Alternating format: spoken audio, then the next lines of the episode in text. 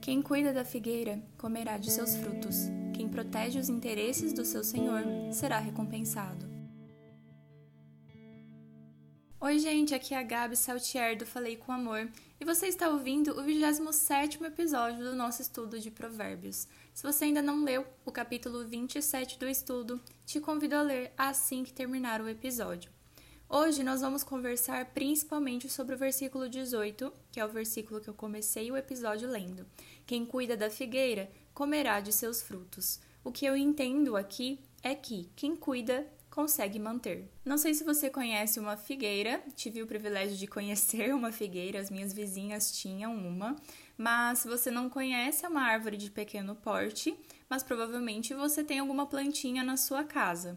E você percebe que quando você cuida, você dá água, você poda, ela continua dando folhas, flores e às vezes até frutos. Se você deixa de cuidar, muito provavelmente a sua planta morrerá. Ainda mais essas plantinhas de vaso, né? A grande diferença entre os animais e as plantas é que as plantas, quando algo incomoda elas, elas não podem fazer muitas coisas, não podem sair correndo. Sempre brinco com isso com os meus alunos. Eu sou professora de ciências e é uma das formas de eu explicar que as plantas produzem sua própria energia, mas elas não conseguem se virar sozinhas e por isso elas precisam dos nossos cuidados. Claro que elas têm todo um sistema de defesa que, inclusive, é maravilhoso, mas aqui o foco do versículo 18 é mostrar o cuidado que nós devemos ter. Saber cuidar de nossas bênçãos faz parte de ser abençoado. Percebo que muitas vezes nós oramos por algo que nós queremos muito e diversas vezes nós realmente recebemos isso, porque, de acordo com a vontade de Deus, era o melhor para a nossa vida, para o nosso propósito. E aí a gente recebe essa bênção, só que muitas vezes a gente estaciona. É como se a bênção veio do Senhor e agora eu já fiz minha parte, Deus fez a dele e tá tudo bem, eu vou seguir dessa forma.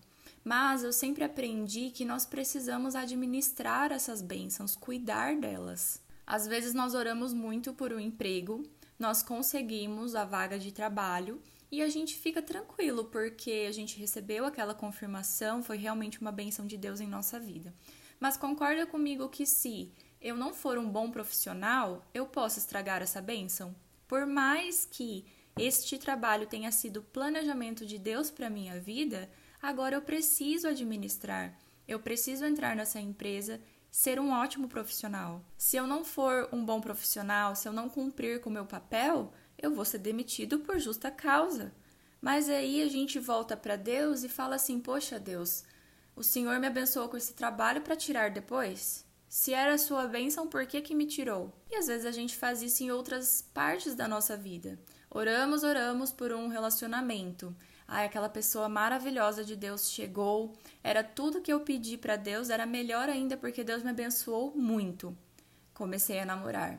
Só que daí vieram as brigas, eu não soube administrar, eu não soube conversar e a pessoa foi embora. Agora eu volto para Deus e falo: Ué, não era sua bênção? Não era seu relacionamento para minha vida? Não era sua promessa? Por que que me tirou? Então é verdade que a gente sempre gosta de jogar na mão de Deus para ele nos dar e de jogar na mão de Deus quando ele nos tira. A gente coloca a culpa em Deus quando ele nos tira. Só que a gente precisa olhar para nós mesmos. O que eu fiz ou o que eu deixei de fazer porque eu não soube cuidar dessa bênção que o Senhor me deu? Eu acho que quando a gente pensa em objetos e plantas fica mais fácil. Então, no caso da figueira, você tem uma figueira. Se você não podar ela na época certa, não dar água, não colocar no sol o tanto que ela precisa, pode ser a figueira mais linda do mundo. Em pouco tempo, talvez aí um tempo razoável, ela vai morrer, porque você não soube cuidar. Vamos dar exemplo agora com o carro. Pensa no carro dos seus sonhos, mas pensa no carro, agora não importa o preço.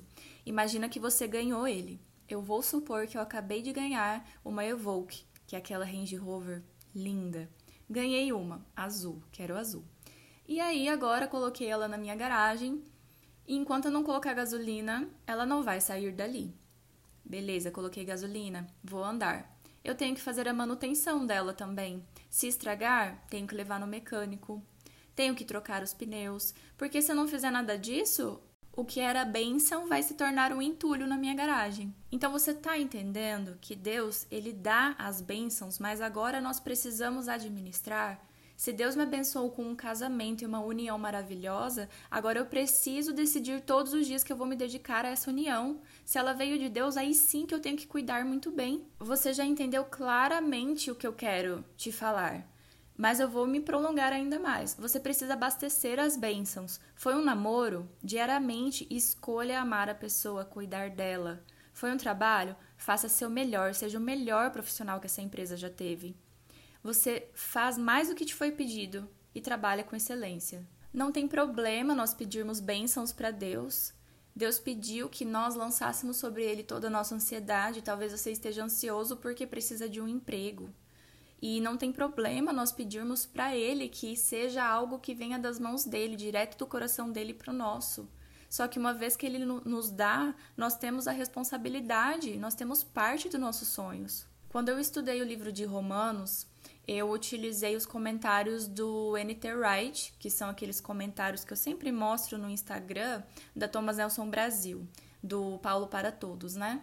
E eu li e eu gostei muito de uma interpretação de um versículo super famoso. O versículo é: Todas as coisas contribuem para o bem daqueles que amam a Deus. Só que o NT Wright ele falou o seguinte: Todas as coisas contribuem para o bem daqueles que cooperam com Deus cooperam para que seja feito de acordo com a vontade de Deus. Então você é um paciente que fica sentado esperando e quando recebe, ah, muito obrigada, e agora segue sua vida? Ou você é um agente, é um cooperador da vontade de Deus? A gente tem uma mania de ficar esperando as bênçãos chegar, mas de esquecer de buscar a Cristo depois que a bênção já chegou. A gente pede incansavelmente, a gente ora todos os dias, manhã, tarde e noite, o dia todo, pedindo as coisas para Deus. Aí chega. E aí você se esquece de agradecer, você se esquece de pedir sabedoria para saber administrar aquilo que Deus te deu. Busquem a Deus pedindo suas bênçãos.